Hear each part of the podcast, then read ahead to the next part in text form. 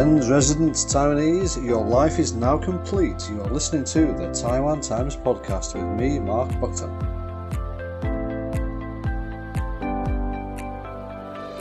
Okay, and uh, my name is Mark Buckton. I'm talking for the Taiwan Times here in the city of Taipei, the capital city of Taiwan. I'm speaking to Mr. Salih Hudayar, the Prime Minister of the East Turkestan government in exile.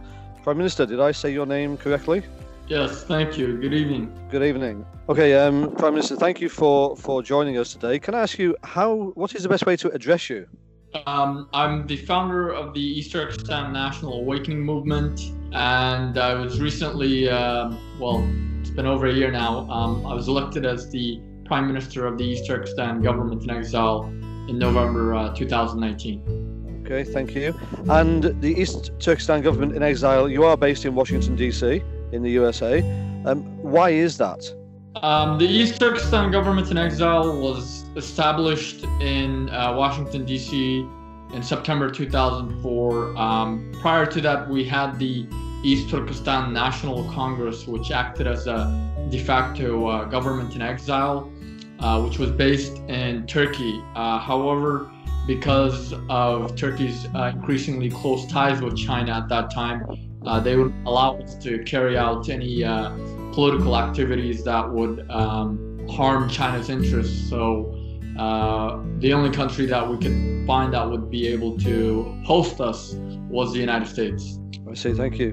Being based in the USA, do you have a lot of support? Are there a lot of your own people over there in, in America? Yes, we have roughly about, we estimate about uh, anywhere from 10,000 to 15,000 uh, people, uh, mostly Uyghurs from East Turkestan, who have uh, sought refuge in the United States. I see, thank you. And what about the, the global population of people who have been forced away from their homeland? What, what size is that? So, the global East Turkestani diaspora um, is believed to be well over a million. Um, it could be slightly larger, but it's definitely over a million. I see. And in simple terms, for our listeners who we do have a, a, young crowd who do listen to us, who might not be as aware as they could be of uh, of the situation and what's going on in East Turkestan. What is going on right now? Essentially, what's happening in East Turkestan is nothing less than a genocide. Uh, this has been uh, recognized officially by the United States government, by the parliaments of Canada and the Netherlands, and we're hoping that other countries across the world will recognize the genocide. But this has all, um, you know, been ongoing as a result of China's uh, occupation of East Turkestan in late 1949, following um, when the People's Republic of China took power over China. And uh, they've been engaging in a uh, long campaign of colonization, which in recent years uh, has exacerbated to the uh, present genocide. And what is China doing that, that makes this a genocide right now? Well, China's engaging in um, forced, you know, sterilization, but uh, uh, among other atrocities, uh, they've locked up over 3 million of our people in concentration camps or what they call vocational re-education camps or training uh, centers uh, on top of that, you have millions of other people who have been given uh, long prison sentences ranging from five years to life in prison for ambiguous uh, political crimes. You have over hundreds of thousands of women being forcibly sterilized by the Chinese government. Uh, over 850,000 Uyghur and other Turkic children have been forcibly separated from their uh, families and sent to state run orphanages and boarding schools to be raised as loyal uh, Chinese communist citizens.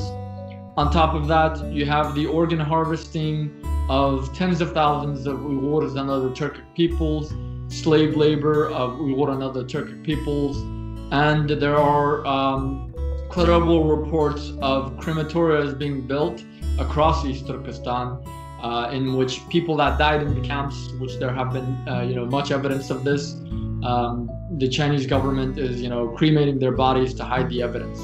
Thank you. And what is the the wider world, not just yourself and your own organization? What is the wider world doing about this?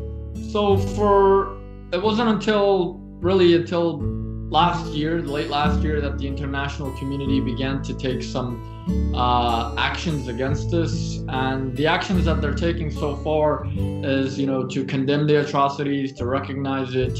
To uh, some countries like the United States have imposed sanctions on Chinese officials, um, increasing tariffs but um, it's not been much more beyond that. Um, there hasn't been any significant action to really pressure China to uh, stop these, uh, stop the genocide and the atrocities. You mentioned that the USA and I think you said Canada and I believe the Netherlands have all recognised the the genocide in, in their own nations, in their own governments. Have any other nations made a similar move, or are you expecting that in the near future?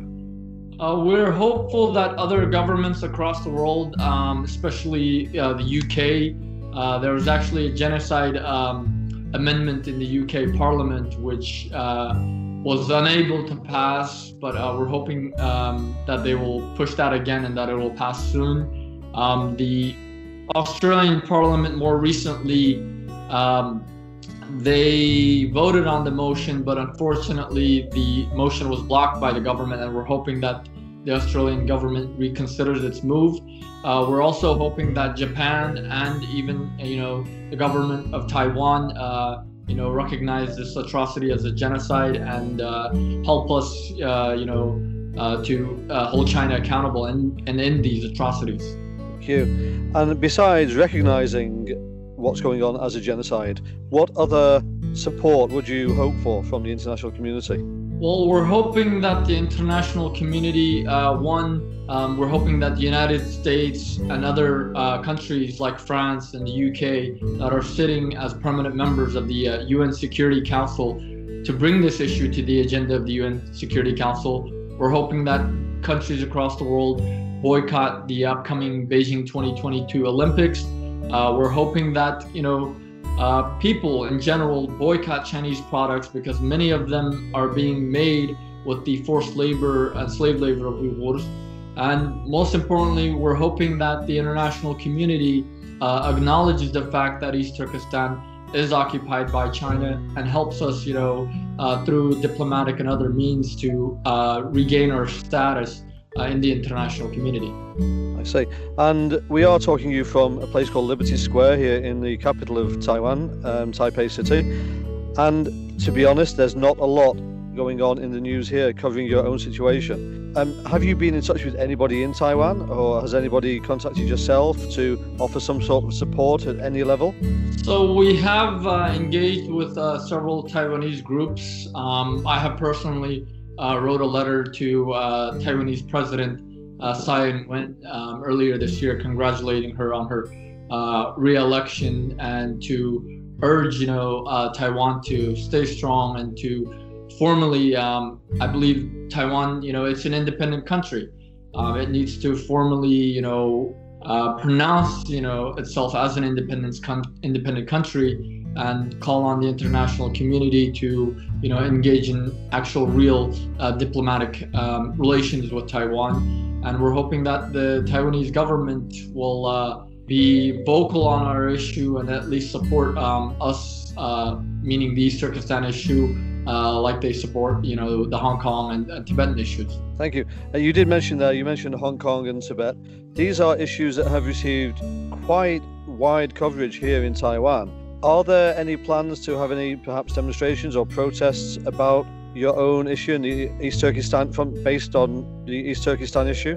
Yes, uh, we have we hold regularly hold demonstrations, events um, uh, regarding East Turkestan. However, uh, we don't have any presence in, in Taiwan at the time being um, because of some previous, you know, under Taiwan officially it's the Republic of China uh, there are some, uh, you know, under the KMT, the people of East Turkestan have actually suffered as well. And because of those intricacies, um, it's a bit, I think that's might be a reason why Taiwan's not um, covering our issue or as supportive of our issue because of political constraints within Taiwan itself.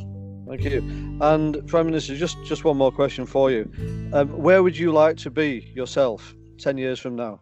10 years from now, ideally, uh, I would love to be inside East Turkestan, um, continuing to uh, you know, uh, represent our people, um, be it whether it's in, in, in, the government or you know outside, um, you know, living in a free and independent East Turkestan. Thank you very much, Prime Minister. I sincerely appreciate your time. Thank you for having me. Thank you.